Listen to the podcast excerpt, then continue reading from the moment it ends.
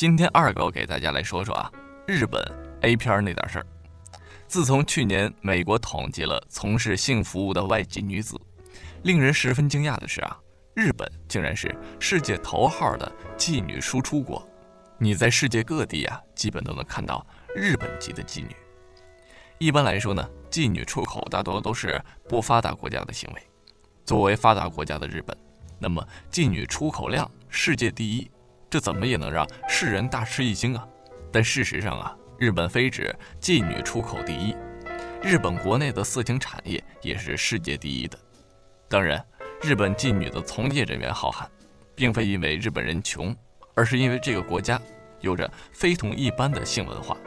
正是这种文化催生着日本社会特有的乱伦、变态、慰安以及色情产业。在日本这个大男子主义的社会中呢，东方传统的男尊女卑的。封建思想是赤裸裸地呈现在主流上，基于这种大男子主义的作祟身影，日本所拍摄的 AV 出现了五大文化特征。第一，片名禁忌感官刺激之能事。那么欧美成人电影啊，在取名上都比较注重一个啊比较文艺浪漫的片名，通过诗意盎然引发联想。那么日本的 AV 影片则是直接切入主题。风格卖点直接表现，有点类似于标题党。第二，道具千奇百怪。中国城市街头如雨后春笋出现的成人用品商店，这些用品呢，实际上百分之八十来自日本。日本是这种用品的大国，被称为成人玩具，这是相关产业的另一个延伸。这种玩具在日本 AV 影片中不可或缺，甚至成为日本式的标志。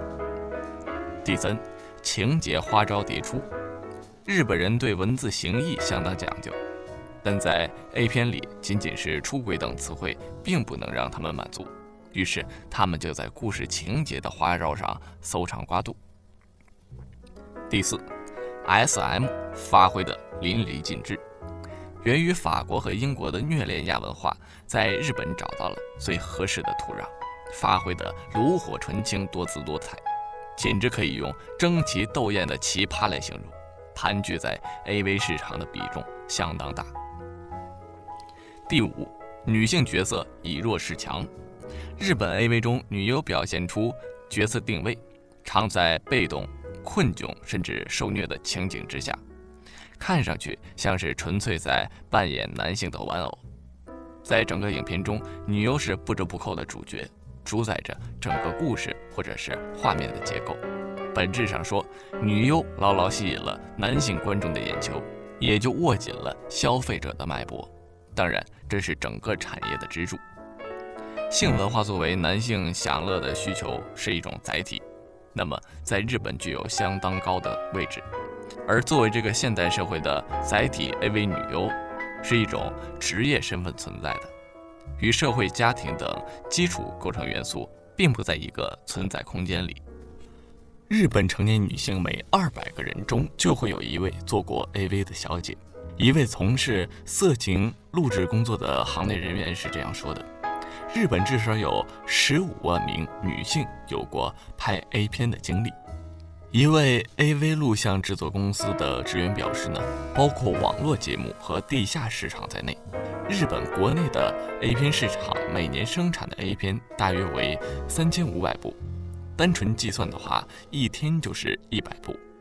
那么新人 AV 女优每年至少有三千人加盟。如今的日本呢，三万日元能够买什么呢？哦，三万日元折合人民币大约是两千一百元。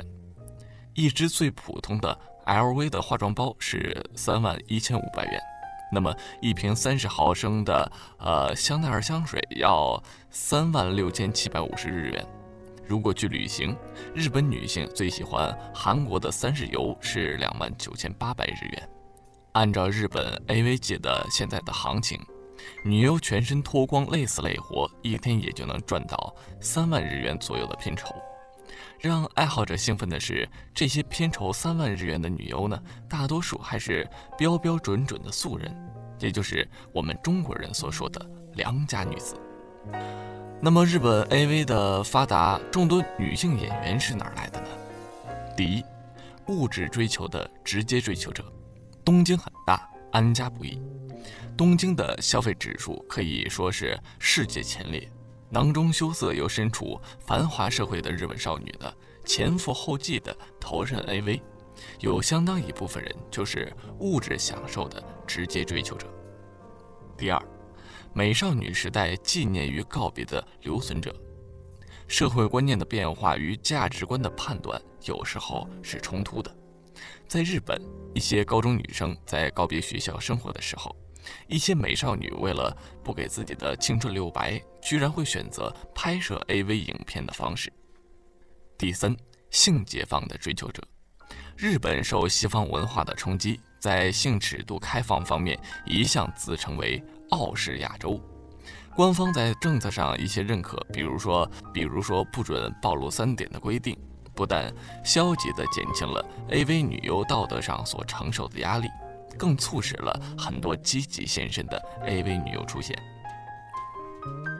第四，酒吧女郎的外快收入，在日本 AV 女优中有相当高的比例是来自酒吧女郎的。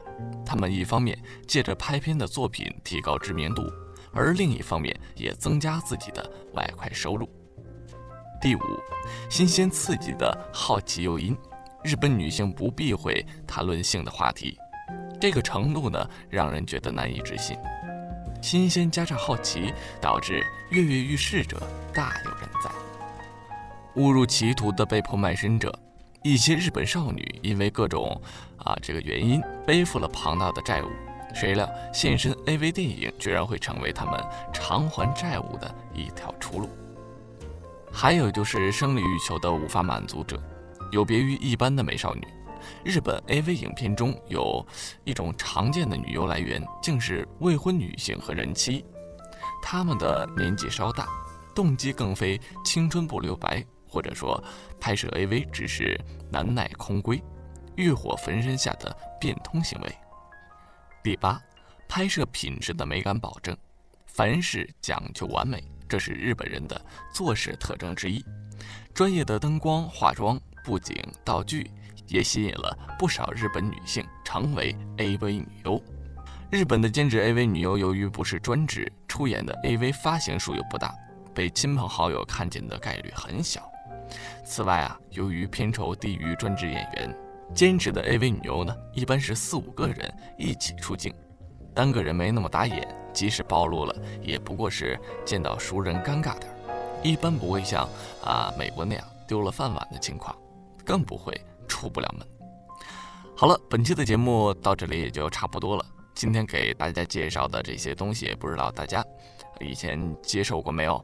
我是你们的好朋友李二狗，感谢大家的收听。那么咱们下期再见。